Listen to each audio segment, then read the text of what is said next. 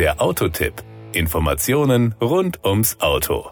Die aktuelle Ausführung des Peugeot 3008 hat in den vergangenen sieben Jahren mehr als 1.320.000 Kunden in 130 Ländern begeistert. Ab 2025 will das Unternehmen ein komplettes Angebot an Elektrofahrzeugen anbieten und bis zum Jahr 2030 sollen 100 Prozent der Verkäufe der Marke in Europa elektrisch sein. Mit der Enthüllung des neuen Peugeot E3008 beginnt für die Löwenmarke eine neue Ära.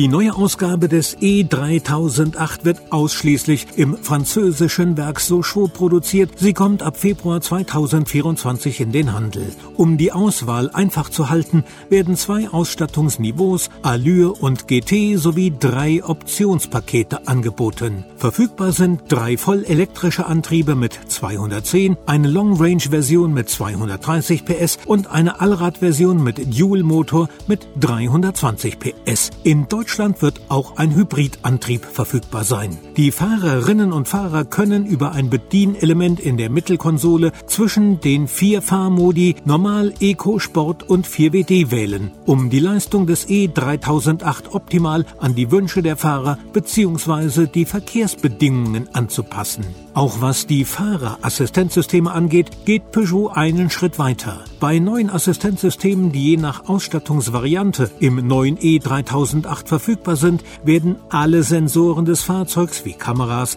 Radar usw. So und die Informationen des angeschlossenen Navigationssystems genutzt. Dabei sind diese so konzipiert, dass sie die Fahrer auf mehrspurigen Straßen wie Autobahnen oder zweispurigen Straßen entlasten. Im normalen Modus werden Leistung und Drehmoment bei Betätigung des Gaspedals zwischen 0 und 70 Prozent leicht reduziert. Bei über 70 Prozent stehen die volle Leistung und das volle Drehmoment zur Verfügung. Der Eco-Modus sorgt für ruhigeres Fahrverhalten und einen geringeren Energieverbrauch, indem eine bestimmte Gaspedalstellung verwendet wird. Leistung und Drehmoment werden begrenzt und die Heizungs- und Klimatisierungsleistung wird reduziert. Zudem gibt es auch noch den Sport- und den 4WD-Modus. Der Sportmodus bietet eine dynamischere Fahrweise. Der 4WD-Modus, der bis zu einer Geschwindigkeit von 135 kmh verfügbar ist, verteilt die Kraft auf alle vier Räder, wenn die Fahrbahn rutschig wird beispielsweise durch Schnee und Schlamm.